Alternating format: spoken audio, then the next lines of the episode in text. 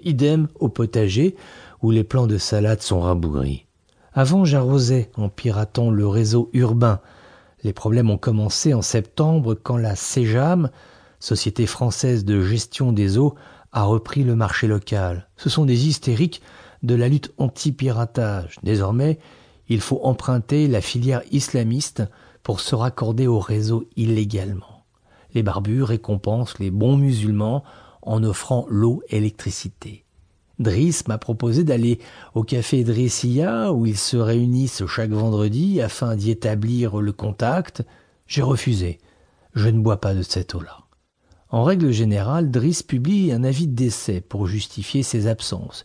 Il me téléphone d'une voix sanglotante et invoque la mort d'un cousin, d'un neveu ou d'un ami. L'autre jour, c'était son fils, emporté par une maladie génétique déclenchée par un accident de voiture. Fin de citation.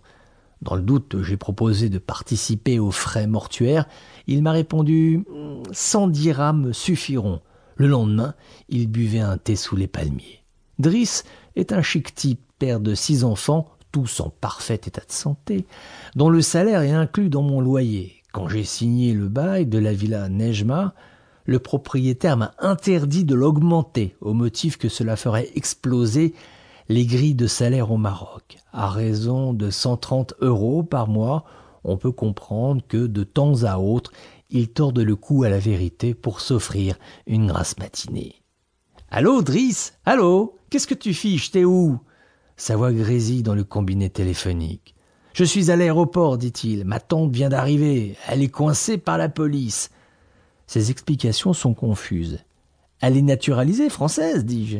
Et alors Elle a voulu passer la frontière avec une carte d'identité marocaine. Je comprends pas.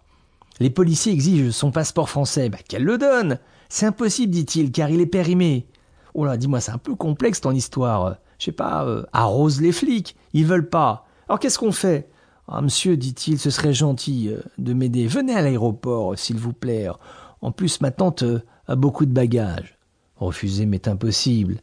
À plusieurs reprises, il m'a extirpé de traquenards administratifs, comme le ramassage des poubelles dans ma rue, sans chiché, le chauffeur de camion Ben. J'enfile ma panoplie d'expatriés, dockside, short et chemise hawaïenne achetées au souk des voleurs.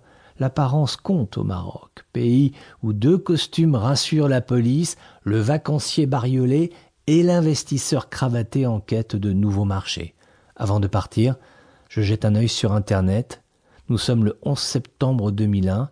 Il est 11h37 en temps universel.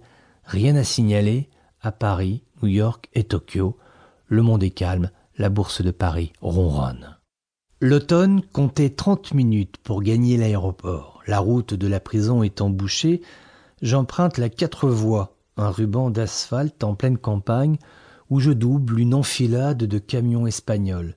Les chauffeurs, poil au vent et Marcel auréolé de sueur, roulent à quarante kilomètres heure en buvant des canettes de bière. Ici, les contrôles d'alcoolémie n'existent pas, on peut rouler bourré.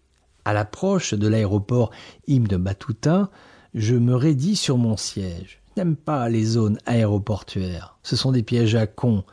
Un jour, un collègue s'est fait agrafer à Vancouver. Un policier canadien a douté de la validité de ses papiers. Pourtant, un vrai faux passeport, aux pages écornées, traces de doigts et marques d'usure. Le fonctionnaire n'a rien voulu savoir, il n'y croyait pas. Mon collègue a dû décrocher via la zone de fret. À mon arrivée, je me recoiffe dans le reflet d'une baie vitrée, geste qui autrefois m'aidait à chasser l'anxiété, à faire de moi un clampin banal, un trentenaire soucieux de sa personne, ni plus ni moins différent des autres usagers du transport aérien. Comment se porte votre maman? Le flic posté à l'entrée du hall se souvient de ma maman, qui a fait un malaise au mois d'août sous le panneau départ. Elle va mieux, je remercie. Quel âge a-t-elle maintenant? 83 ans. Ah, le bel âge, dit-il, celui de la sagesse. La prévenance chérifienne n'est pas une légende. Pour preuve, il accepte de m'aider à retrouver Driss dans l'aéroport. Attendez-moi à la buvette, dit-il. Je vais voir mes collègues. Prenez un petit café, je serai de retour dans dix minutes. La buvette est à l'image de la région nord, délaissée. Un percolateur crache.